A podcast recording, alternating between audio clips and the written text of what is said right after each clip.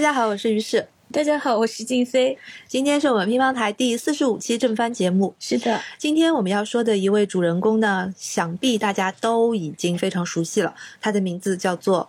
玛格丽特·杜拉斯。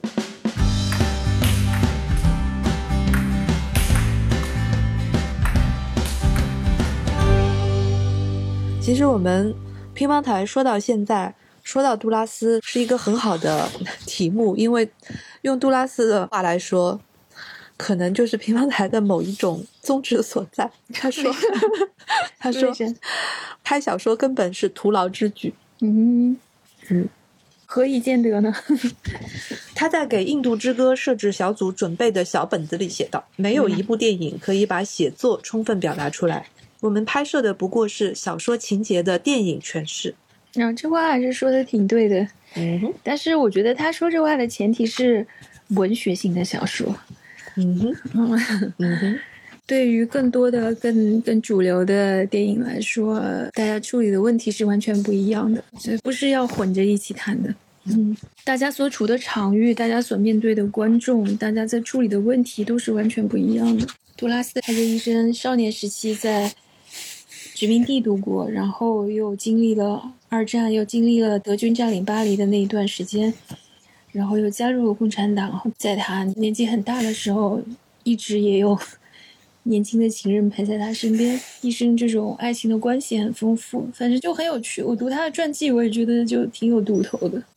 我们今天呢会谈到作为导演的玛格丽特·杜拉斯，可能就不是像作为作家的杜拉斯那么被大家所知道了。但事实上，他拍的电影数量是相当的多。他可能从这个六十年代中期就涉足到电影业，然后一直拍到了八十年代。然后在他这个漫长的写作生涯当中，他时不时的就会去拍一部这个属于他自己的电影。那我们今天谈一谈，哎，玛格丽特·杜拉斯为什么会嗯决定要去拍电影，以及他拍的电影都是一些什么样的电影，还有最后跟他的写作。是一种什么样纠缠的关系？嗯嗯，其实要说起来呢，这个由头也非常的清晰。杜拉斯其实从嗯翻译和推荐的角度来讲的话，在中国的译界已经超过了三十多年，嗯，将近四十年了。是，但是呢，他的电影始终都没有系统性的在中国的影迷之前展示过。是，然后呢，杜拉斯的作品基本上也已经翻译完毕了。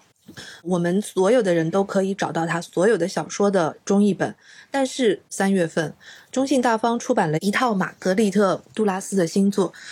一共是四本，其中有两本叫做《外面的世界》，是一个再版的作品，另外的两本是我们这次着重要讲的，就是《战时笔记》和其他。这本书是第一次。以简中版的面目出现，对我来讲是一个在杜拉斯的历史当中，其实有着一个开天辟地的地位的一部作品。嗯，我们说《战士笔记》和其他就好像是一个开天辟地的杜拉斯的写作的源头的制作，然后就这样呢，是他去世之前的一两年，他已经没有办法写作了，所以呢是用口述的形式，然后是杨安德烈帮他。记下来，那么这一本薄薄的小册子可以说是玛格丽特·杜拉斯作为一个写作者的最后的一个绝唱，嗯，就是一头一尾这两本书。那这两本书三月份出版了之后呢，我就想把。其中提到的一些玛格丽特的旧的小说都拿出来再重新看一遍，然后因为这个书里面又提到了很多拍摄电影的一些感受，所以呢，我又把他的电影都拿出来看了一遍。嗯，所以这个感受非常的强烈，就刚好是这套书出版来说一期玛格丽特的文学和电影。嗯，是的，那就从《战时笔记》这一本开始说起好了。好的，战《战时笔记》和其他这一本书呢，是一个像传奇一样的。小故事，就是说，在一九四三年到一九四九年期间，杜拉斯其实在自己的创作上面进入了一个自由创作的这么一个阶段，所以相继在四本硬皮抄这个小学生练习本上写下了很多的片段。嗯，这些片段有一些就发展成为了后来我们耳熟能详的情人啦，然后堤坝啦，呃，痛苦啦这些小说。其实他当时写完了之后，就把它。放在一个文件袋里面，上面标注着就是《战时笔记》，他就把这个放到了一个壁橱里面，然后他就把这件事忘了，就是很离奇的，就是他真的就是忘了这件事。然后他忙于什么呢？他忙于写别的书，以及忙于他的生活。因为那个时间点上，就是二战结束之后，刚刚是他的那个前夫从集中营里面回来，对，罗贝尔从那个集中营里面回来，然后重振生活。这个时候，他又有了新的恋人迪奥尼斯，然后三个人在共同生活了一个片段。然后呢，他又经历了生子这个过程。他这个儿子是跟迪奥尼斯的儿子，就是他在忙于这些事情的时候，他完全忘了这四本笔记本。等他跟这两个男人的关系基本上都告一段落，然后他跟雅尔罗那个时候新的恋人又开始进入一段疯狂的恋情的时候呢，他开始酗酒了。嗯，他酗酒的时候有过一个很奇特的，就是说幻觉，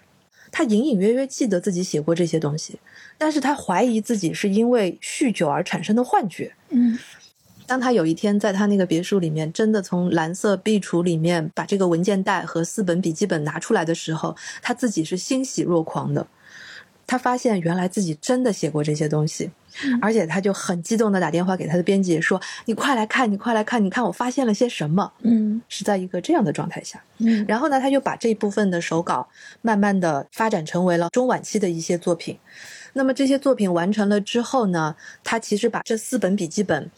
交给了当代研究所，这一整套资料是在他去世之后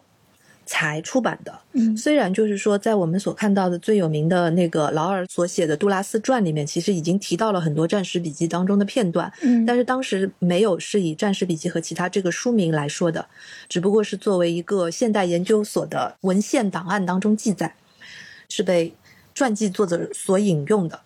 这本书其实，据我所知，多年前吧，中译本已经完成了，但是它的出版受到了一些拖延，嗯，以至于我们到现在二零二三年才看到了这本书的中译本，嗯。然后这个书我看的时候呢，有一些片段是很震惊的，因为这些就好像是一个作家的素材，就好像是一堆生肉放在那边，还没有经过处理，还没有经过腌制，没有经过切割，还没炒，还没有装盘。所以就是一个生肉的状态，是特别特别让人震动的。我举一个例子来讲，就是他写到罗贝托那个时候要从集中营里面出来，其实已经脱了人形了。是的。所以呢，就是其中有大概几页都是在写粪便，在写一个人从劫后余生的状态中，怎么样慢慢的生命力在回来的状态当中，他的吃喝拉撒是什么样子的。那么这一段呢，我完全相信他是临场的这种记录的写法。他后来在晚年的时候，把这些片段扩张成了名叫《痛苦》的这本书。这个书里面的三个章节其实都是来源于这个笔记当中的。一段是写了他跟罗贝托，就是他的前夫这些故事，然后还有一段呢是讲了他跟那个德国警察之间的这个类似于像有一点暧昧，又有一点像间谍要去接近这个敌方，然后要去获取信息等等，又明明知道这个敌人对自己有所企图。那么他也好像并没有，就是说拒绝这样的一种接近，就是在这种微妙的关系当中，这个又是第二个部分的这个小说的情节。我为什么要说这个呢？因为就是前两年的时候，其实出了一个电影，对，叫做《痛苦》。这个《痛苦》就是按照《痛苦》的这本书来改编的，而且很神奇的是，这个导演以前就根本没有看过他，我真的是完全不知道这一位导演，嗯，也不太知道他为什么要来拍这个故事。但是我后来看了这个电影了之后，就觉得他其实是非常忠于原著当中的这个情节，但是他在电影当中也去掉了那些吃喝拉撒的部分，因为他没有写到罗贝托回来之后的那些故事，他完全讲的是一个以玛格丽特·杜拉斯为原型的女人和一个敌人之间的交往。对这个电影我看了，然后他导演叫艾玛纽埃勒·芬奇。说起来，其实杜拉斯的片子吧。这一类的电影就是不是杜拉斯自己拍的电影，但是是从他的小说原文本改编的电影，有其他人拍的电影。我们说这个故事很大的一个重心是放在玛格丽特·杜拉斯等待丈夫从集中营回来的这个过程上面，主要是在拍她一个人的心理历程。嗯。我觉得这个里面就是情况有一点复杂，它有好几个东西是交织起来的，一个是战时笔记当中的原素材，一个是他后来根据素材来扩展出来的书，第三个就是从这个书再改编成的电影。嗯，然后这一遍一遍的演绎当中，可能最开始的那种特别刺激性的那些细节描写就都被掩盖了吧，或者说就被抛弃了。因为他说到这个罗贝尔得了痢疾嘛，他在集中营受到了非人的折磨，也几乎是从这个死人堆里面爬出来的。就是从死人堆，literally 从死人堆爬出来。对，因为当时他们有一个共同的朋友，这个朋友叫密特朗，后来成为了法国总法国总统的密特朗。密特朗跑到集中营去把罗贝尔拯救出来了。但是我读到的这个材料上面有一个是说，也正是因为杜拉斯写了《痛苦》这本书，罗贝尔就跟他断绝了关系。呃，是这样的，就是他出这个《痛苦》这本书的时候，因为《战时笔记》那个时候都没有正式发表过。然后他写《痛苦》这本书的时候呢，罗贝托其实已经重病在床，已经是晚年的状态了。所以呢，可以说杜拉斯是没有经过他的同意，没有让他看稿就把这本书出了。然后出了之后呢，罗贝托的后来的那个妻子和他的孩子就跟他翻脸了，就说你怎么可以把一个人这么隐私的这些东西当做小说去卖？这个是导致他们这个你说的这个原因。嗯，就是他们。他们就关系破裂了吧？这也不是说关系破裂，因为后来书出来的时候，罗贝托都死了。我们其实，在想，就是这个小说家他写到的一开始的这些，你会看到，其实和后来成品还是比较接近的，大段大段的，甚至没有怎么改过就放上去了。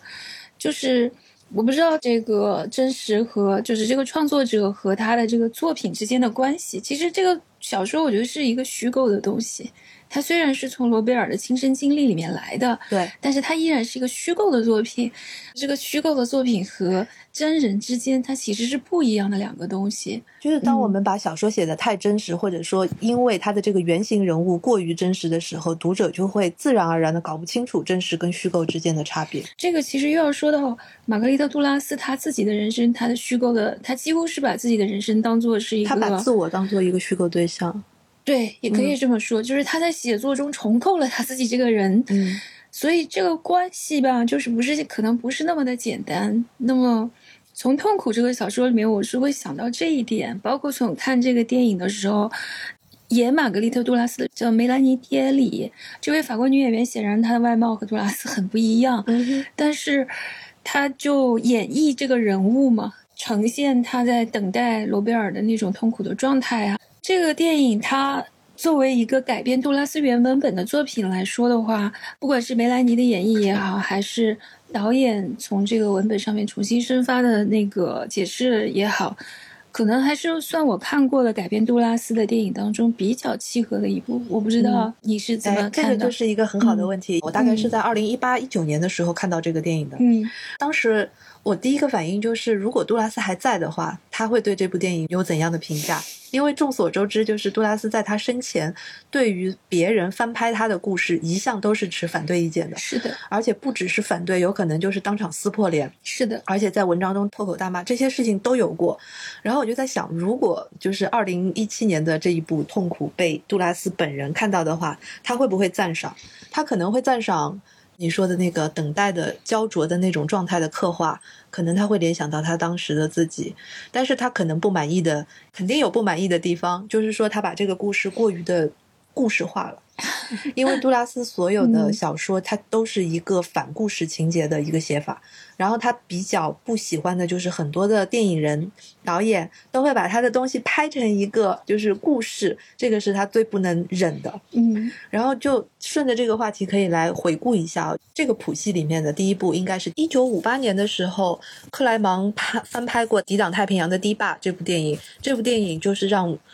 杜拉斯铁定了心，就是说，下次我不想让别人拍我的书。为什么呢？因为那个克莱芒他这个电影的结局改了。因为我们众所周知，就是抵挡太平洋的堤坝这个故事是一个悲剧性的，以他的母亲为原型，讲述的是在这个殖民地，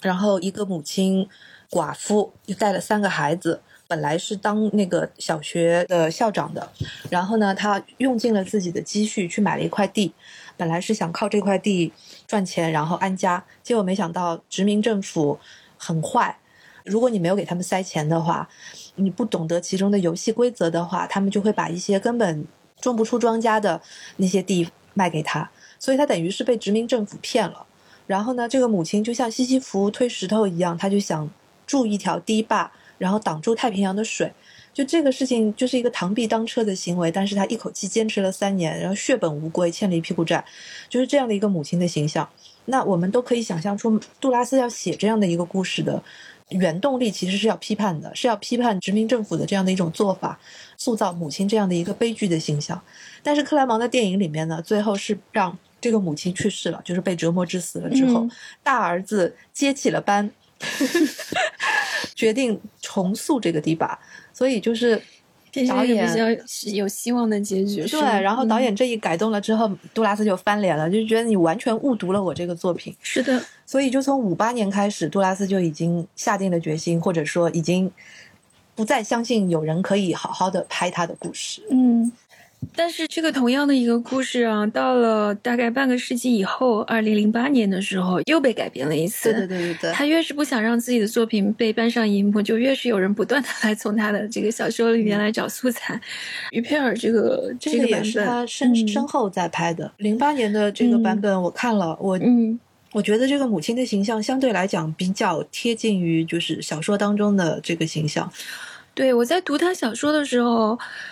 我其实一时脑海里面没有这个母亲的具体的形象，但是后来看到这个电影的卡斯表，呃，突然就觉得说于佩尔果然很适合演一个刚毅的。刚毅的、绝望的又绝望的一个女性形象，她被分配到了很多角色，都是这样类似气质的，嗯，然后也很也很像你说的那种西西弗式的，对着一个不可抗拒的东西，不停的在做无用功。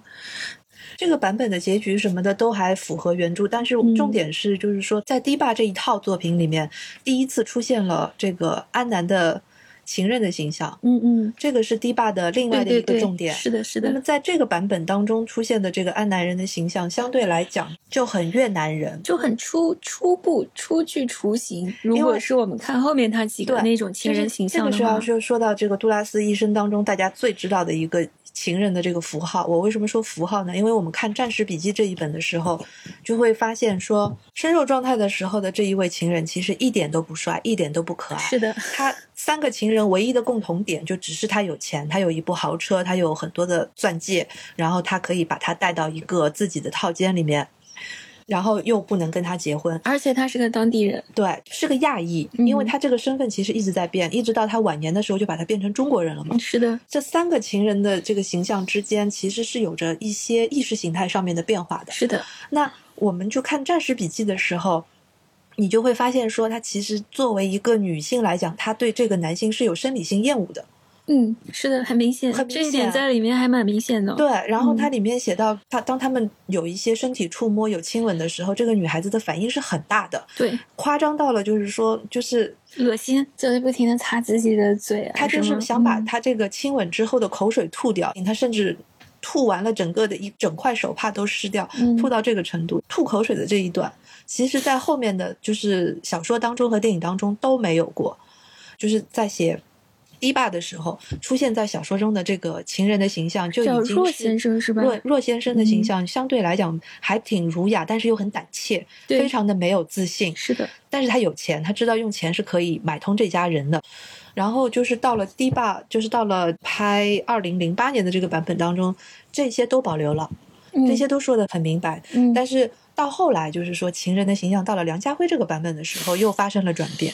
那这个我们情人等一下再说，我先把这个堤坝这边说完。然后堤坝这个故事里面，其实最重要的并不是情人，而是他跟母亲和他的家庭的这个关系。两个哥哥，对，嗯所以就是在二零零八年的这个于佩尔的这个版本当中，他这个大哥的形象应该是刻画的最美的、最让人印象深刻的。是。克莱芒的那个版本里面的哥哥就很恶毒的，但是我在读小说的时候，他也确实写到了他大哥对他非常恶毒，比如说他会打他，嗯，就是直接的使用这种肢体暴力，还说他把他的头撞在这个家具上面就嗯会撞晕过去，是很嗯严重的暴力啊！是而且他大哥是个烂赌鬼，也也不是生产，也不做工作，就嗯靠他妈妈的溺爱养着，对，所以就是这样一个形象的人，嗯这样的一个形象。而且你知道吗？他嗯对他的感情，就是他在不断的反刍他们家庭的这些关系。是的，就是包括他母亲跟他的哥哥之间的这个关系，后来又写了《树上的岁月》，是还拍成了电影。是的，这些其实都是他在从《战士笔记》这个时候的发展出来从，这些深入的片段当中发展出来的。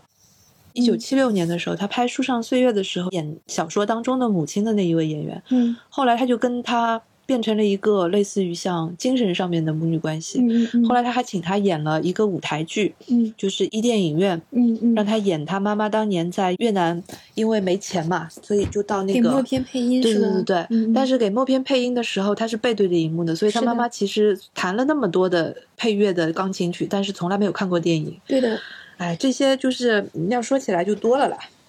对，他是说过，而且他母亲好像在那个伊甸电影院里面和一位职员相爱了，对的但是为了要照顾孩子嘛，可能就没有跟他跑。他妈妈在这个电影院弹钢琴弹了有整整十年呢，没看过一部电影，就真的很不可思议的，你知道吗？因为他说钢琴不在荧幕的那个同一水平面上，对的它是低于那个电影厅的，它等于是在前面那个乐池里面，对，的，他是没办法扭头去看的。嗯，他后来到了晚年的时候，就把这个东西做成了一台戏剧。我觉得他这一生因为拍电影也交到了很多好朋友，这个老演员是对他来讲最重要的。嗯他好像在就是艺术的另外的一个层面，给自己重新确立了一个母亲的形象，而且很有趣，就是在拍《堤坝》的时候，有一个导演。那是哪个导演？他选的那个母亲的形象就神似他现实生活中他真的妈妈。嗯然后到了于佩尔这边，就是完全不神似了。嗯嗯嗯，他拍《树上岁月》的时候的这个老演员叫做马德莱娜·雷诺，很好的演绎了就是这个小说当中的这个母亲的形象。然后在外面的世界当中，他还写了这个生活当中的马德莱娜的雷诺是一个什么样的女性，再次提到了圣罗朗。他是有多喜欢伊芙·圣罗朗，他给 Young 买衣服也是伊芙·圣罗朗，哇塞，马德莱娜·雷诺穿的也是伊芙·圣罗朗。嗯，你是在乎这个是吗？我觉得他买了很多伊芙圣罗朗给人家。对我还是注意了很多细节的。嗯，你看他自己从头到尾，他有一个杜拉斯制服，对，对吧就是那个坎肩儿。小坎肩儿，然后直筒裙，穿个小冬靴，穿了一个高领毛衣，就这么一套东西，戴副黑眼镜，是的，一年四季都是这个打扮。是的，然后他给 Young 啊，一天到晚买的都是衣服是。哎，杨跟他的这个故事也是够传奇的。哎呀，真的是够传奇。我一点也没有觉得这个传奇，帮他开车，叮嘱他吃药、吃东西，然后帮他做记录，帮他接电话。嗯，他们之间的感情，我觉得很难用一个爱情来形容。对，我觉得很很复杂，这样的生活就是一定有什么东西是存在的，使得他们能够维持这样的关系十几年。你看啊，你要说到 Young 的话，这个就这样的开篇，嗯十一、月二十一日下午，圣伯努瓦街嗯，Young 问他你怎么称呼您自己？杜拉斯回答说杜拉斯。嗯杨又问他您怎么称呼我？嗯杜拉斯回答难以捉摸。嗯杨意识到，就是说，他即便在那样的状态下，他说出来的东西也是值得记录的，所以杨就把他们每天的这个对话都记下来，一直记到他去世前的三天。天呐，嗯那我们回到刚才说的，就是翻拍的这个部分啊，嗯从克莱芒那个时候开始，杜拉斯就不喜欢别人翻拍他的东西。嗯然后一部是这个，还有一部是什么呢？一九五八年他写那个《情深如诉》的时候，是又被拍成了电影。嗯，然后这个电影呢，其实一开始他们是去找杜拉斯来写这个剧本，就翻拍改写剧本，他也介入了，但是最后他对于这个拍出来的结果非常的不满意，因为他当时要去改这个剧本的时候，他就意识到说。我要增加对话，我要增加这个什么什么，要要像拍电影一样的那样去拍电影，结果没想到拍出来完全跟书是两回事情。是的，就我这个感受非常强烈，因为就是《情深如诉》的小说，其实它是在对话上面花了很多功夫的。嗯你光光就是看对话就能够感觉到这个女主人公跟这个男男主人公之间的这个微妙的关系，看起来是各说各话，但是其实他们是在这种不对称的对话当中讲述了一个绝望。是的，但是他拍成电影了之后，就真的变成了一个像包法利夫人一样的有钱人家的少妇，春心萌动，在酒吧间里面遇到了个男人，然后发生了这些故事，就又很让人失望。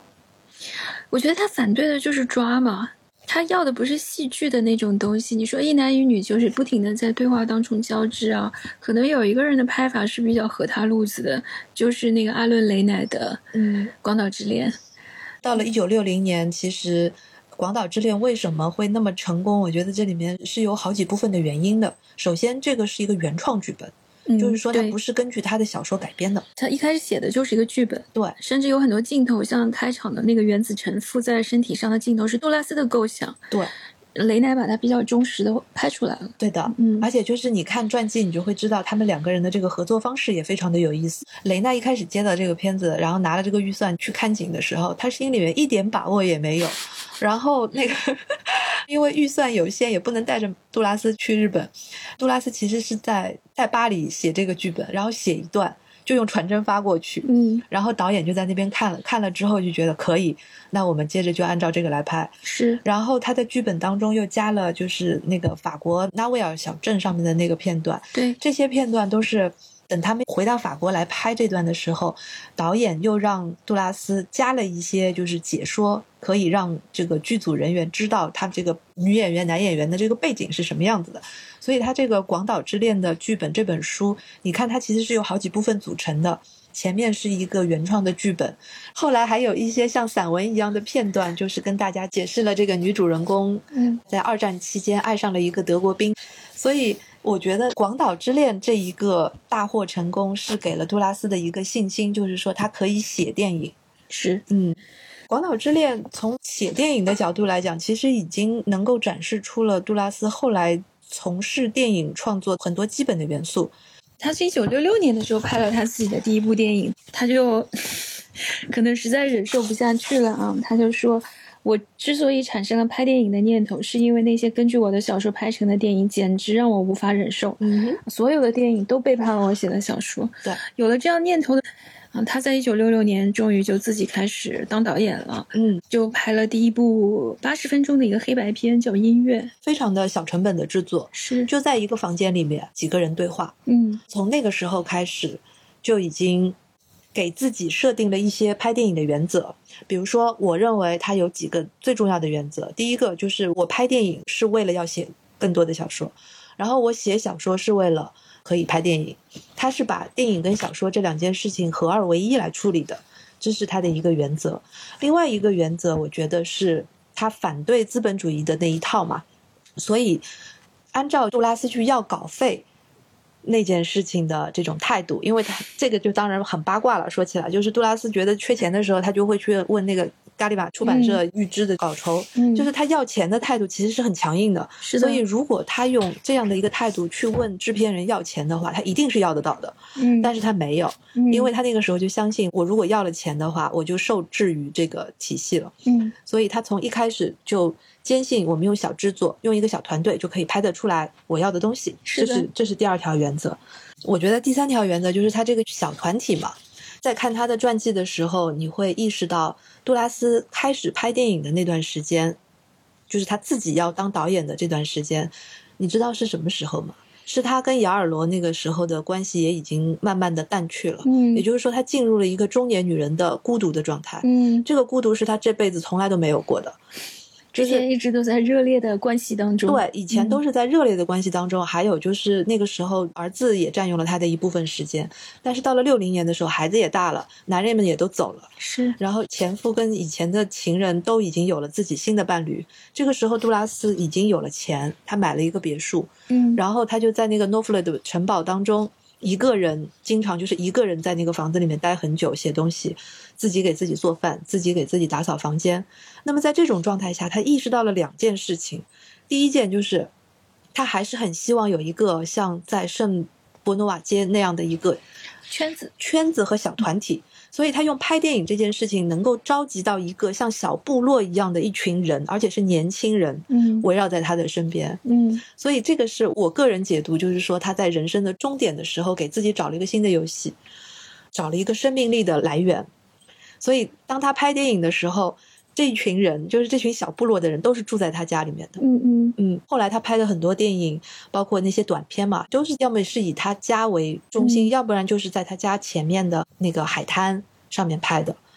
所以这个是杜拉斯拍电影的这个幕后的一些分析吧，心理动因吧。嗯，但是这个幕后其实挺说明问题的。如果要说到他拍的电影的话，二零二一年的时候，后浪出版社出了这样的一本书，其实是一个法国非常重磅的电影杂志啊。我们之前在谈侯麦的时候也说过，这本电影杂志叫做《电影手册》。嗯。手册呢是专门的给他出了这样的一个别册特辑，特辑整本书都是在讲这个杜拉斯的电影观吧。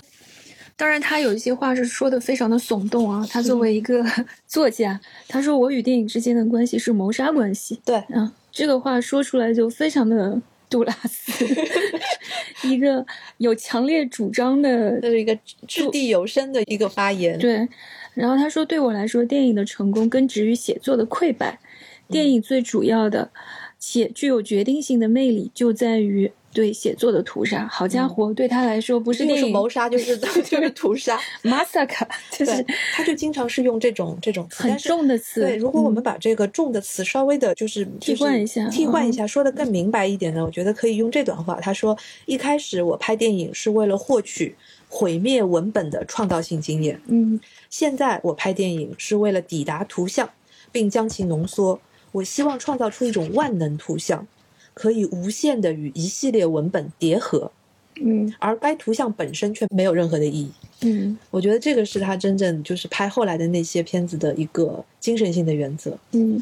我觉得比较有趣的是，一个说，哎，我觉得你刚才提到的那个幕后其实蛮关键的，就是说他在这个年龄阶段才介入到电影创作里面去吧。对，应该说，其实他的创作观已经很成熟了，是他不是说什么从二十几岁拍，那个时候你自己都还是一个很稚嫩的状态，你光是了解这个媒介，你就要花上十几年，对，然后建立人脉啊之类所谓的进入电影业，但他一开始就是以以一个非常成熟、非常老道的姿态进入的。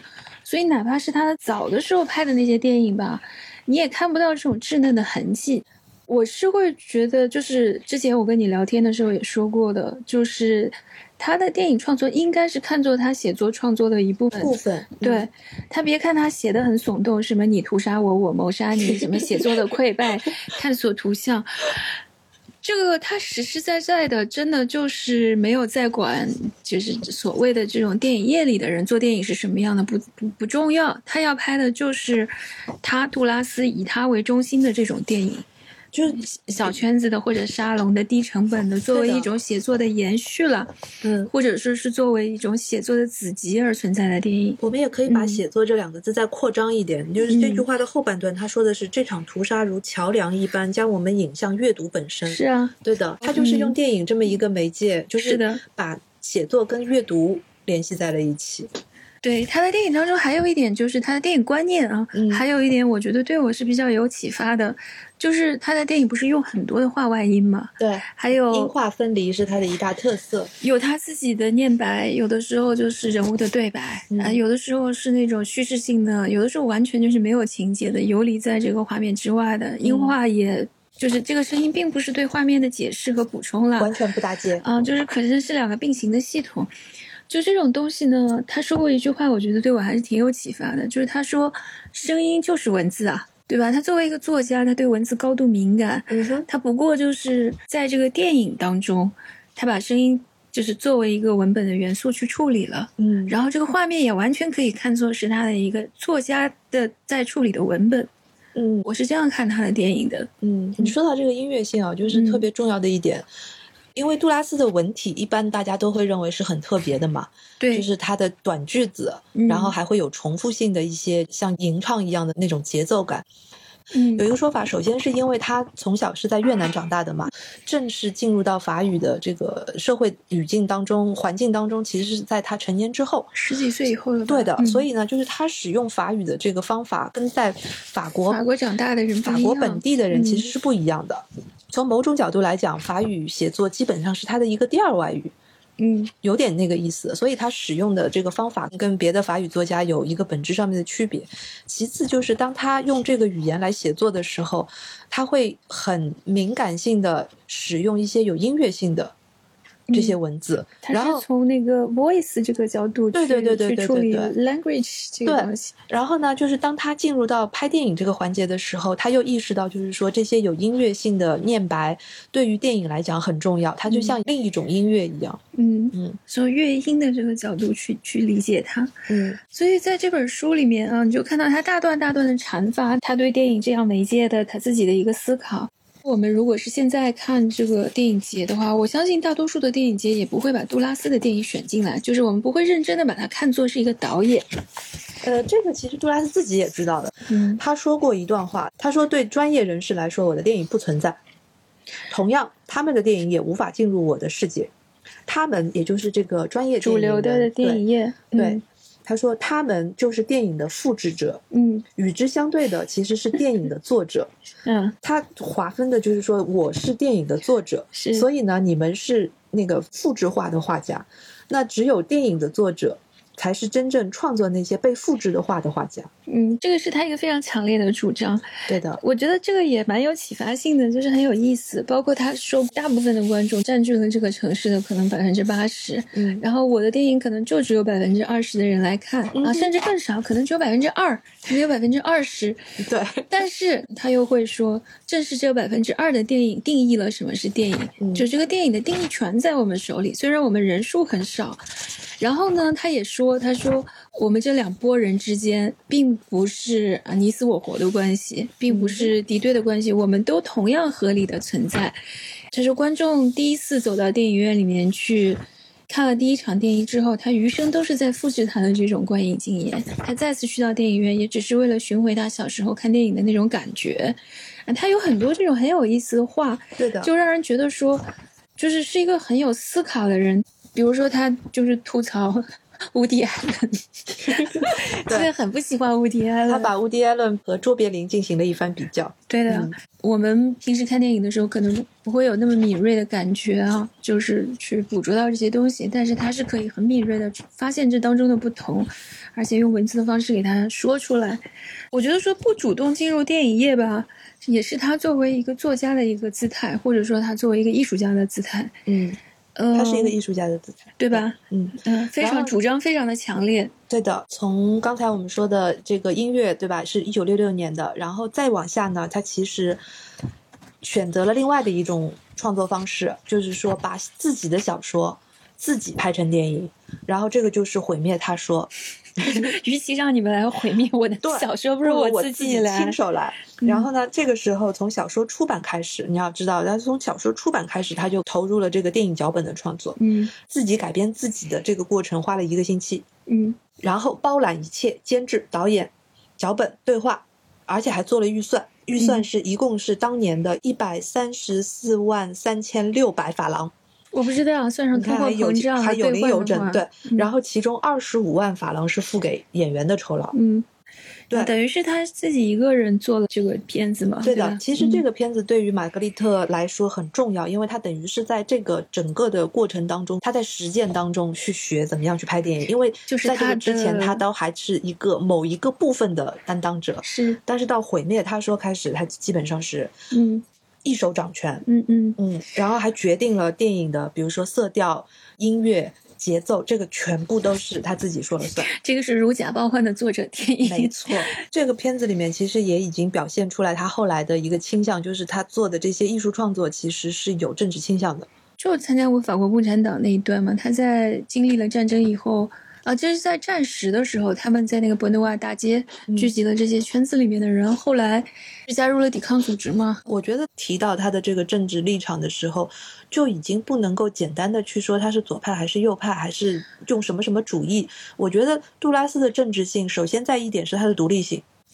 就是说他不服从于任何一个帮派对他的划分和归属权，他都拒绝。嗯然后另一方面，他不服从所有的权威，嗯你嗯比如说电影界的权威这一切，对吧？嗯甚至包括就是新小说派想要把他就是拉过来过来，其实他自己也是，嗯，他自己也是无可无不可的，他没有那种就是说要附庸于某一些东西的那种态度，他从来都没有。嗯然后他的这个政治性，我还觉得他是反映在他对于自我这么一个题材不停的更新。我觉得他对于自我的这个更新和复写当中，其实就是有一种政治态度在。这种政治性不是简单的一个什么什么主义。我对于杜拉斯的理解就是，他不是简单的一个站队的一个有立场的人。你说的那个什么，他自己的不断的更新，嗯，这个你觉得他的政治性是？啊，这个就要说到情人了。你比如说那个第一个情人，我们说到的他是以堤坝里的情人，呃，堤坝里面的情是情人先生是吗？其实他是有一个殖民时代和一个经济和种族背景的这么一个情人的形象。然后再往后面走，他写的第二个情人的时候，其实就是让他拿到龚古尔奖的这个这个情人的时候，其实他已经把这个小姑娘和这个亚裔的男人，他们互相都是欲望的主体和客体，这个已经上升到了一个就是说单纯的爱情。就是感性的那个层面的一个情人的形象，嗯，然后再到了中国北方的情人的时候，就是因为这个就要说到阿诺拍的那个情人，梁家辉的那个版本，那个版本也是被他吐槽吐到就是嫌弃到不行，然后他就看不下去了，他决定就是说我自己来拍一个情人，所以呢，他在自己晚年的时候又写了一个来自中国北方的情人，这是情人的第三版，嗯，第三版这个小说其实已经写成了一个类似于像剧本的形状。就包括镜头该怎么用，应该是拍一个什么样的人。到了这一版的时候，这个情人的形象已经完全变了，他变得更有自信，他变得也更帅，对于自己的把控，对于他人的把控力都更强。不光光是用这个金钱来引起对方的注意，你会看到有一个这个里面其实就是一个意识形态的转变。而且他在最后一个情人的时候，他把他写成了中国人。是你随着时代的发展，随着一个。裹挟在时代当中的人对于外部的左翼世界、右翼世界、世界风格的这种解读，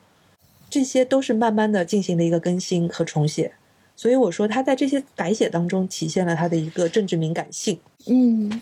因为他好像也被问到过这样的问题啊，就说你的政治信仰，比如说包括加入法国共产党的事情，有没有改变你的作品？啊，他说不，他说这个我不是共产主义作家，他说我只是作家，对对吧？他也说过，就是他说我觉得不管是人民的权利还是乱党的权利，都是人类历史和世界历史上令人作呕的桥段。对的，那他就是一个不服从那些被圈定的概念。嗯。那这个其实也是一种艺术家品格的体现吧，没错，对吧？否则，你艺术家干嘛的呢？对吧？你作为承担人类这个社会职责的，如果说他们必须要承担某种人类社会的职责的话，但你刚才说到了这个，就是不断复写的过程当中，你想到的是政治性，我想到的是，就是发生在十五岁半的少女身上的事情。这个经验呢，在他年少的时候，他会去用写作的方式处理一次。然后你看，他就得龚古尔奖的那时候，他已经年纪很大了，对，七八十岁了，七十七十岁了。那当过了这么多年，他再回去重看这个经验的时候，在这样一段就是重复的写作，其实真正重要的是写作这件事情本身。对，就是正是通过了这样的写，就是通过为什么写这个事情对他来说特别重要，他也不停的在强调说。我就是写作。有一年，我记得我是在电影院看了一个他的那个纪录片，就是叫写作，就是访谈。他其实在不停的强调写这个动作本身。是的，对吧？对，好像写作本身就是一种重新去结构我们经验的方式。你不通过这种方式，你就没有办法去理解发生在自己身上的事情到底意味着什么。究竟当年的那个情人是一个让人作呕的，还是还是一个变得很英俊的？我能够接受，就我们俩之间是不是有过爱情什么之类的这样的事情？对，你才能。能够提问，然后回答，然后再分析。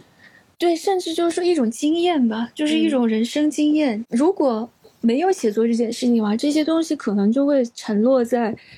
你的回忆，或者是你的就是茫茫的经验之海之中，你没有办法把它打捞出来，你也没有办法把它合理化，没有办法把它呈现为一个有意义的故事，就没有办法去处理它。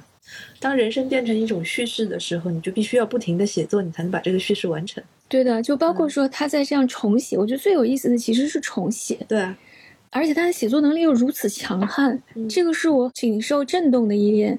一个写作能力如此强悍的人，他在不停的重新整合自己的经验，而且在这种经验的整合里面，你会发现不同的故事里面，就像包括你说的，你发现了这种政治立场的转变。我是觉得他可能会重新发现他的爱情是什么。重新发现他的母亲是谁，对重新发现他的小哥哥，嗯他那么爱过的小哥哥，甚至重新发现他憎恨过或者憎恨他的人是怎么一回事。嗯就越写，你会发现这个就越宽。就你如果体会过写作这件事情的话，你就会知道，写作其实是帮我们厘清一个头脑跟情绪的一个很好的办法。嗯然后我觉得杜拉斯在他的，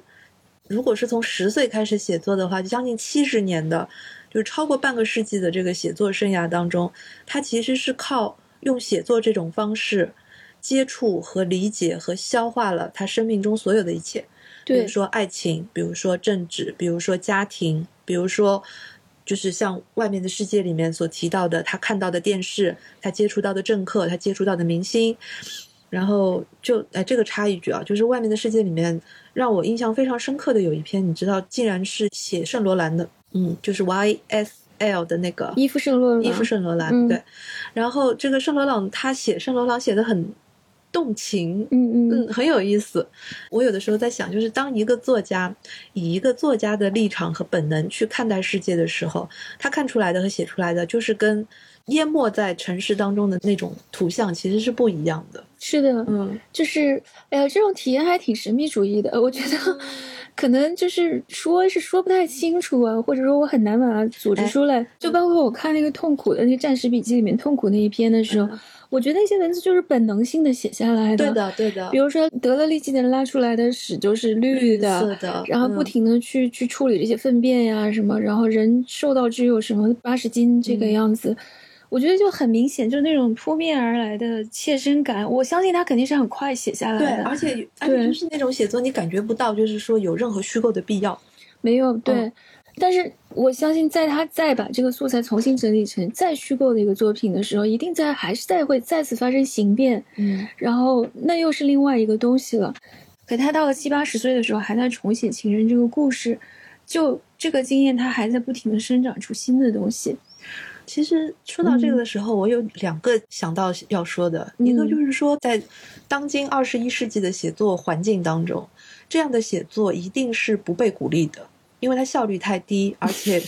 而且它不停的在重复同一个主题，就是受众的耐心已经没有了，这是第一。这个就让我想到说，我们当今的写作人还有没有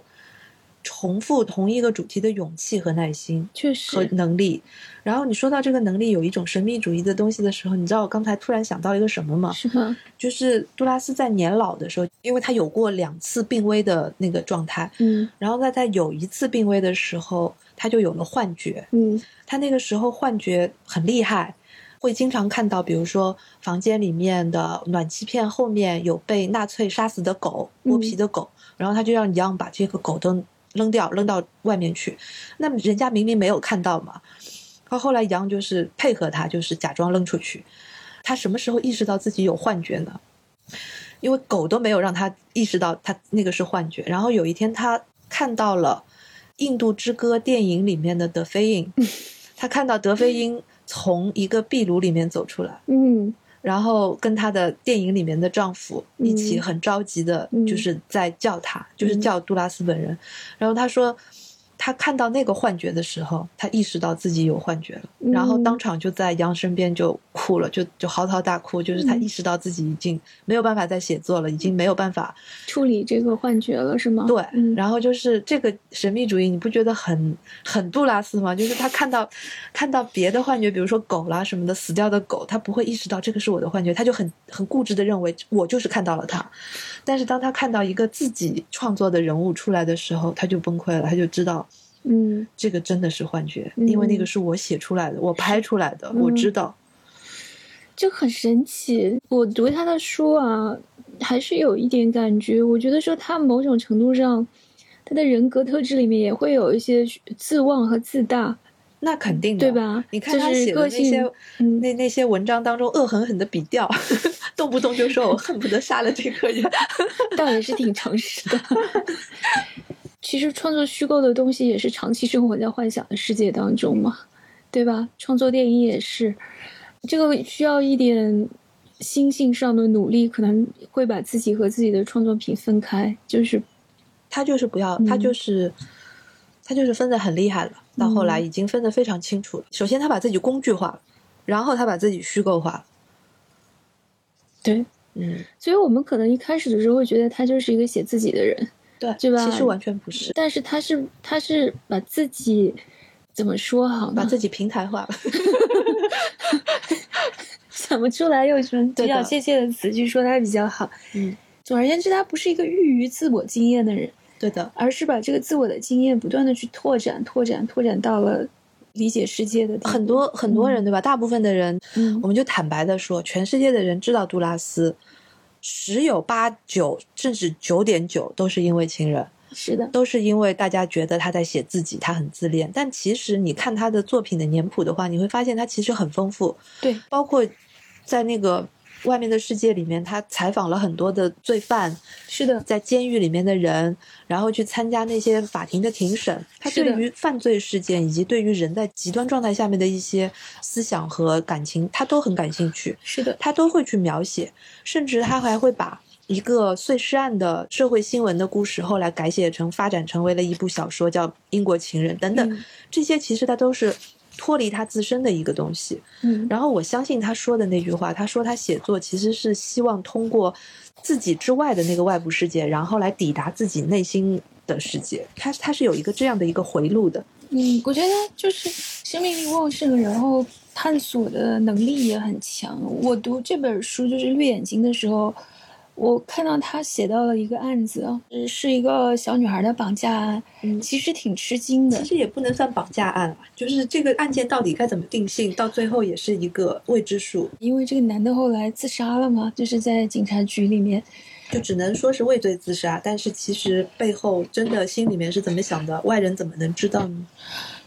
对，但是关键是我在读到这个故事的时候，杜拉斯是说他在电视上看到了这个新闻，这个新闻是一个三十多岁的男人和一个十二岁的小女孩，两个人在森林里失踪了，这怎么看都很不对劲，对吧？按照一般小报，哪怕是一般人的想象，这一定是有什么龌龊的事情，嗯不可告人的事情。但是他看到了以后，他挺受震动的，然后他就跑去找了这个男人的妻子，嗯然后对他进行了采访，而且坚持不懈的，就是缠着人家。人家一开始说我不接受你，你谁啊？你走吧。他是从这个妻子的嘴巴里面得到了这个故事的一些信息吧，得到了这个故事的一些碎片，然后再把它整理出来。反正这个故事还挺打动人的。你不会想到事情会是这样的发展，而且杜拉斯以如此笃定的口吻去说，我觉得他们两个人就是相爱了。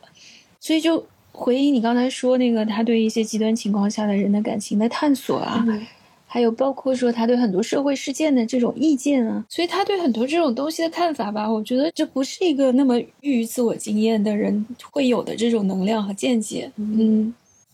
其实我刚才说到德菲因的时候，嗯我想要不要我们就直接说到印印度之之歌，德菲因，德菲因这个女演员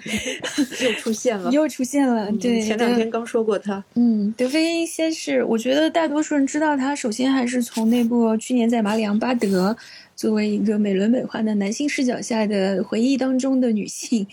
然后就是我们上次在说到这个阿克曼的时候，他跟阿克曼的关系也很好。然后在杜拉斯的这个影片当中，他应该是从一开始杜拉斯的这部处女作一九六六年的片子，他就在里面了。到了一九七五年的时候，杜拉斯拍《印度之歌》，又是德菲因主演的。嗯我看《印度之歌》，你知道吗？我有一个反复出现的联想啊，这个但不一定是准确的，就是我觉得就是一个 去年在马里昂巴德的彩色和女性版本，真的两个片子结构、两个片子处理的那种回忆和感觉很像。你是很喜欢这个电影的，对吧？我喜欢，但是嗯我喜欢的原因跟你完全不一样。嗯因为我觉得《印度之歌》是杜拉斯的电影里面在美学上面来讲最完整的一部，这是第一点。第二点，因为它是取材于《傅领事》这本书嘛，嗯就是这个女人的形象其实一早就出现了，就是在杜拉斯的文学世界当中一早就出现了。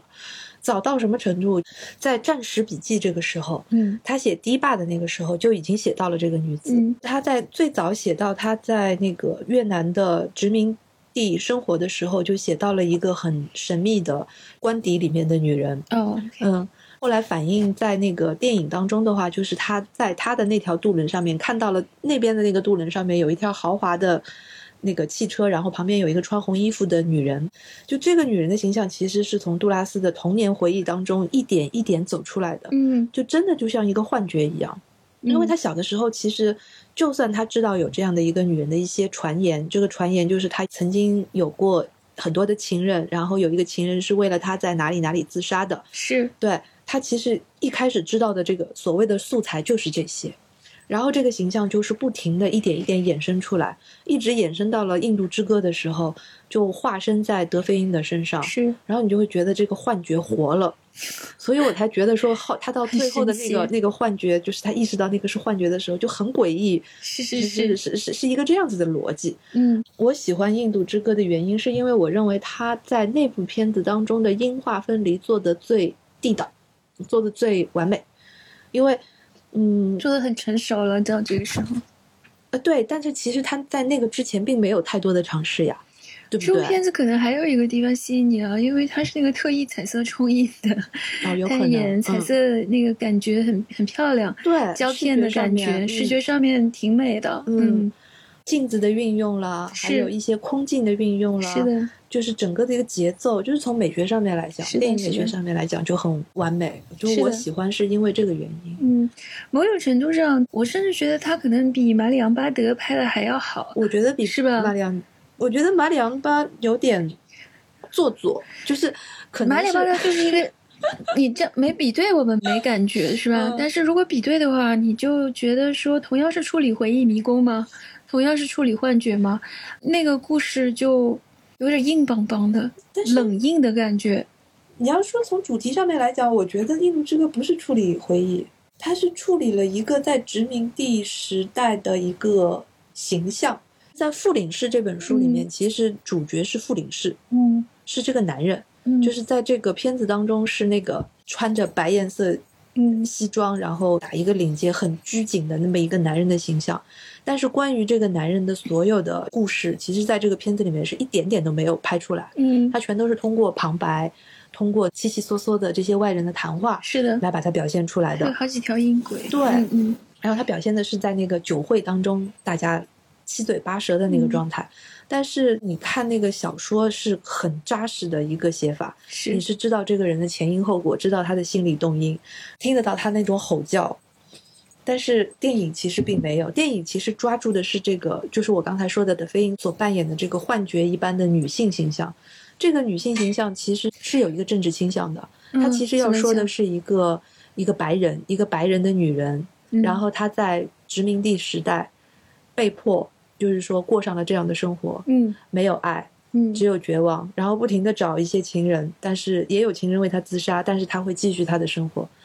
就是继续到另外的一个领地去担任他的这个大使夫人的形象。嗯嗯就是其实如果你要从这样阐发的话，她那个女人的形象是一个非常被动的、消极的、绝望的。那么她的情感的根源在哪里呢？是他妈的政治制度啊！你这个解释，你如果说把它处理成了一个文学形象啊，就是它作为一个文学形象在电影上的显显形吧，嗯，嗯，我觉得还行。但你说这个这个变成了一个批判殖民主义的文本，变成了就你觉得太殖民主义我觉得好像有点牵强。因为我记得后来我看看了一个纪录片嘛，就是说杜拉斯在从小都已经生活在这个法属殖民地，然后长大的一个人，他好像写的时候还是不自觉的带着一种白人的优越感在写，啊，当然他就是后来也有人问他说你是不是就是有意识的想要写批判这个殖民主义？他说我写的时候没有。嗯说我没我没这么想，他说如果我有这么想的话，可能也是我以后来才意识到的。对，就是我后来年长了，我也是能够理解当时发生的事情我意味着什么。他这，句话的意思其实不嗯是在否认他有这样的批判意识，而是说他写作的时候是出于一种本能和激情，然后就很快的写下来，并没有经过那种政治性的审查，然后再写的这个也对，这个也对，这嗯任何创作都是这样的。你嗯要不然你这写的就是个宣传文了，对对吧？对你现在不能不能称之为是创作了。嗯但我觉得就是说，我们现在因为已经处在一个后殖民主义的时代了嘛，然后回看他写的这些殖民主义时候的文本的话，更多的还是一种比较负，就没有那么强的批判性。你觉得有这种比较明确的就是反对殖民主义的东西吗？明确啊，他在堤坝当中，母亲后来跟村民们说的那些话，啊，就说要杀死他们什么的。如果可以的话，你们就去替我杀了那些官员。他说的非常明白啊，他就是站在一个受害者的角度，跟这些村民讲述了那个殖民政府是怎么欺压别人的。是这个是很明显的一个反殖民的态度。但是我看那个材料里面，他也说到啊，就说可能是无意识的在处理的，就是。他们虽然是白人当中的穷人，或者是白人当中最穷的穷人，但是他们还是要比当地人要过得好一些。比如说，他们家还能雇一个当地人下士，嗯，给他们打杂，呃，永远的陪在他母亲身边。然后他写到他那个村落里的呃当地人的时候，基本上是没有什么正面的描写的。他写到当地的村民就是像动物一样的小孩，成批成批的吃了青香蕉就拉肚子死掉了，死掉了以后。就埋刨个坑埋了，像动物一样，醒过来就是去找吃的。活着的时候很贫寒，死了也很卑贱，就是这样的一些描写。然后呢，我们要联系到一个事实，就是说，杜拉斯从越南回到了法国之后，他是毕业了，拿到学位之后，他是在殖民部工作的。嗯。所以你看到传记当中写到他在殖民部工作的时候，而且工作的很卖力，很快就被提拔。是的，就是你看到这里的时候，你当然会有一个疑惑，就是说他到底是反殖民的，还是他是帮着殖民政府一起来做事的？是的，你一定会有这样的疑惑。但是你再往下看，就是说他人在成长，在在往前走。对，所以他后来其实是离开了这个背景。然后他就加入了这个左派的小圈子，嗯，他开始接受了一个某种程度上接受了一个新的教育，而且就是经过了二战，抵抗组织就给他。就让他焕然一新，变成了一个，就是说对于犹太人的敏感度啦什么的，都都完全的提高。他开始意识到世界上面犹太人的这个处境，以至于他把后来书中的很多的人都设定为是的犹太人，包括劳尔，包括那个傅林士，就他后来写的奥雷利亚斯，奥雷利亚斯的，对的，这些都是犹太人。其实犹太人这个群体在他的生活中并没有真实的，就是说有那么多的出现。嗯，所以就是从小到大他。这个就是我刚才说的，他有一个意识形态上面的转变的过程。我觉得还有一种自觉吧，因为我看到后来他也就说嘛，他就说我们其实都是种族主义者，他也不避讳，他就说在这样的一个时代里面，就所作所为就是种族主义式的。刚才我们说的是从这个人物的角度来说，那一个形象对。然后如果是从审美上面，我觉得你作为一个电影人，你是如何解读杜拉斯的电影当中后来？一以贯之的音画分离，怎么说呢？就是比如说像《印度之歌》的这一个音轨，他后来就把这个音轨原封不动的用在了后来的一个电影上面，就是他在威尼斯的名字在荒凉的加尔加尔各答。嗯，然后就是为什么他要再拍一个完全没有人物的空镜的这么一个画面来匹配同样的一个音轨呢？你是如何看待的呢？我是我，我觉得你该问杜拉斯，这是他的电影，他有充分的自由，想怎么拍就怎么拍啊。呃，如果我硬要去解读一下的话，我只能就是说，还是他那句话吧，就回到他自己说的那句话：声音就是文字，何必要有图像呢？所以他最后说什么谋杀电影啊，确实图像对他来说是多余的呀。除非我们把图像和声音当做是，比如说像交响乐中的两个声部一样。你这样子去处理，就是你刨除掉它的那种特性，你只是把它当做做播客，他还要去拍个电影。拍个什么播客，如果有播客，他肯定很喜欢做播客。真的呀，就是你说他的画面系统和他的声音系统，既然都可以分离到了说抛弃对方的地步，那何必要有画面了？所以我就觉得很迷思的一个事情，就是说，他虽然是音画分离，但是他对于画面又很讲究。加尔各答那个片子里面的空镜，就是说，可能你会认为就是质量也不是特别的高，但是后来有一部片子就是是否决的手还是什么十几分钟的一个短片，特特地选了一个八月份的所有的法国人都出去度假的，在巴就巴黎兜圈呗，对对对，开了一个车就拍拍街景，拍街景。但是你知道后来他为什么没有采用这个就是这一段？作为一个电影吗，是因为他对这个画质不满意。他不满意的原因也很具体，就是像摄影师一样，他觉得拍出来的有一些镜头变形了。他说不知道是技术问题还是什么问题，那个红绿灯感觉是有一点变形了。嗯嗯嗯，这不矛盾呀，我觉得这不矛盾。嗯我追求一种画面质量，就像我追求一种声音的质量一样啊。嗯有趣的是这两个东西并置在一起的时候发生的那种关系嘛，嗯，对吧？所以它是注重声音的质量，又注重文本的质量，又注重画面的质量，但是他看重的不是他们结合在一起，他们是怎么结合的，而是看重的是他们结合的时候所碰撞出来的东西。那你是怎么看《卡车》这部电影？因为卡车嗯等于在它的谱系当中也挺特别的，非常特别的一个，还不光光是一个音画分离，而且是一个很明显的用电影谋杀电影的意图在。这个电影就今天来看的话，我们肯定会把它当做原电影，对啊，对吧？对啊我们肯定会说这个是个原电影。嗯我看到的这个材料上面是说，他拍这部片子的时候，那个女主演没有到位，还是什么没有来。本来不是他，后来他就说他自己演吧，就临时起意演了这个片子嘛。然后整个在片子里面，你就看到杜拉斯好像在一个严厉的中学老师在教育这个吉拉尔德帕蒂约一样。他说：“这是一个电影吗？”然后另外一个人说：“是啊，这就是电影，这里面你漏掉了一个细节，是吗？”他说的那个话应该是有一个过去式。大鼻子问他：“嗯这是一个电影吗？”然后他回答说：“对啊，这是电影，这本来应该是一个电影。啊，对，呃，应该，是这样的好，像是这样的，刚刚嗯开始。但当当时的人可能还没有发明“原电影 ”这个词吧，没有对对吧？但是我当时就在想，这个这倒也不错。就是我我如果没有钱拍电影了，我居然还可以以这种方式去告诉大家，我本来打算要拍的是一个这样的电影，对是不是？是，而且呢，你也会很耐心的把它看完。就很嗯神奇的就是《卡车》这个电影，我看到结尾的时候，我其实还挺惊讶的。嗯嗯嗯，就虽然它这个电影当中拍到外部场景的时候，就真的就是只有空景，对吧？就是一个卡车在跑，对，然后他的叙述其实跟他以前的那种反叙事和反戏剧化其实是有一点点的抵触的，因为他这个片子一开始听起来是一个没什么情节的，是一个搭车的女人和一个司机之间的对话，对，但是到了最后的时候，你发现不是这样子的。嗯嗯。这个片子到最后画风一转，嗯，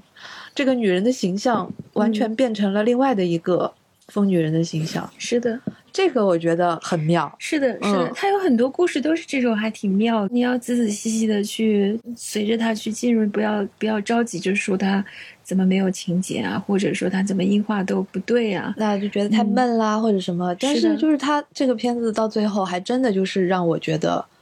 啊，原来是这样。挺有趣的，是吧？嗯哼是的，而且就是他这个有趣，完全不需要借助任何的表演，是的，这个很厉害。对，嗯，是的。为什么要表演？对，和这个超厉害的。嗯所以他就是有可能某种程度上，我还是觉得说，像电影这个媒介吧，它有点笨拙。嗯它二十世纪初才开始发展起来。其实你想，人类搞文学搞了多少年，多久了？嗯，用他的话来说，嗯就是电影是物质性的，文学是精神性。我不知道我是不是赞同这个观点，好像稍微有一点武断。但是我觉得文学在那种探索上面，就在艺术形式的探索上面，还有就能够触及到的那种精神广度和宽度上面，可能还是要比电影要跑得远得多得多。是的，我觉得他作为一个成熟的作家，他意识到了这一点。他可以不用讲那个，就是他完全还有一点蹒跚的，还有一点笨拙的那种电影形式的困扰，嗯所以就小试牛刀就拍成这样。所以我觉得，就嗯是在我看来，杜拉斯其实是利用了电影，他利用了嗯电影完成他的一个写作，然后完成了他人生的解决孤独这件事情，甚至包括像在晚年拍《大西洋人》那一系列的时候，等于又让这个小团体，让这个身边的人因为电影而留在他身边。嗯，就这个是一个很私人的原因，但是他都可以通过做电影这三个字这件事来完成。嗯，这也不错。其实，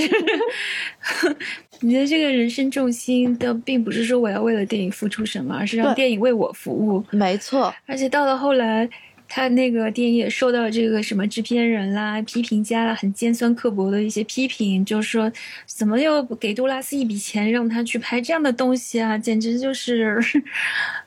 可耻或者说浪费钱。但是他也挺从容的，他的回应就是说我这片也没花多少钱，你跟一般的这种电影比起来的话，花费非常的少。然后呢，我们这种电影只占百分之二的电影，才真正的定义了什么是电影。去年就是沈其兰他们在做了一个展览嘛，然后那个展览里面用到了很多杜拉斯的原话，嗯。然后其中有一段话，他就把它打在墙上，嗯，其实就是从这本书这本书里面挑出来的，是他在一月十八号星期四讲的一句话：“我的手，逗号，他在写作。”嗯，嗯，我觉得这用这句话来概括杜拉斯的写作还挺妙的。挺好的。嗯而且我在他的很多电影里面都看到这种分身式的存在，像《痛苦》里面也是用了一个女演员两个分身的这种，写作的人应该都会能明白这种分身的感觉吧。嗯这个分身的感觉，简直我觉得就是一个不需要去解释的很自然的事情。我不知道大家是怎么想的。就比如说，就比如说《情人》那本小说，就是单纯的小说，那个小说里面不只是我，那里面有我，有他，就是女字旁的他。嗯，他在讲述那个场景的时候用的都是他。对，嗯，就是已经这样明白了，你怎么还会认为他写的是他的自传呢？反正我是不会这么认为。嗯，因为大多数人并不会去辨析嘛，嗯就是人称转换到底对这个叙事意味着什么。还有一个就是，可能有一种人的窥私欲吧，嗯，他会选一种最便捷的方式去 去理解这有的个东西。时候作家想的很多的那些东西，读者百分之九十九都 get 不到。就比如说这个若先生，对吧？在《堤坝》里面出现的时间点和在《情人》里面出现的时间点是不一样的。嗯嗯，这个对于作家来讲，他是做了一次新的招供呢，还是做了一次修正呢，还是做了一次误导呢？我们不知道。但是我可以肯定的讲，百分之九十九的读者都没有意识到这里面是有差别的。他们只看到了一个主线故事，就是一个男人和一个女人，以及他的家庭。这就是阿诺德做的改编呀。就是阿诺德的电影已经很明确的把这个主线又又更强化了一下。所以被杜拉斯恨死了呀。杜拉斯那个传记里面有一段很搞笑，就是阿诺一开始他们两个开始接近的时候，就是因为这个项目认识的时候，一开始是两还还很好的，相谈甚欢，打交道打交道打到后来的时候，阿诺突然之间明白了，他说：“我突然意识到，原来杜拉斯需要我只是需要一个摄影而已。”然后两个人就一拍两散，一拍两散了。笑死我了！看到那段，就是他还是反应的比较快的，这就明白过来了。自己并没不能发挥多大的作用，是吧？所以我们现在还要进入推荐环节吗？我觉得今天真的，我不知道应该有什么合适的我也。想不出来。嗯我，本来想想一个文艺理论之类的，后来我发现也没有特别搭的文艺理论。我觉得就不要这么用功了吧。嗯杜拉斯这个人的纵深就很大，他从小说到电影，不管是哪一种，他的纵深都很大，就是还是很值得去了解一下。嗯，做个总结，就是鉴于鉴于本期节目提到的书目和电影已经很多很多很多了，所以本期的推荐栏目就 自动放弃。真的没有人在历史上面可以像杜拉斯解读自己和分析自己那样解读他的作品。嗯嗯，所以我放弃相关的推荐。我觉得只要把杜拉斯本人的作品和杜拉斯传都看了，就已经很足够了。而且说实在的，研究杜拉斯的人实在太多了，光是之前留下来的资料，也就是够详实了。你今天下午在那个上图聊的时候，其实周佳宁提到一点，我觉得也挺有意思的。事到如今，就是当年的那个红火劲儿已经过了，是的，那么就反而其实对于当代的年轻的这个读者来讲，是进入杜拉斯世界的一个好的时机。是的，因为他所有的文本都充足了，而且线索也已经理帮你理得很清楚了。很容易进入。对，你可以嗯先看《杜拉斯传》，或者是先看这个《战时笔记》，嗯然后一路看到这个就这样。大家也终于可以把注意力从梁家辉的屁股上转移开了。哎，那还嗯是要看梅山杰的版本才能看得到。当年坊间不是流传着好多个版本，主要就是魏山杰版本和山杰版本。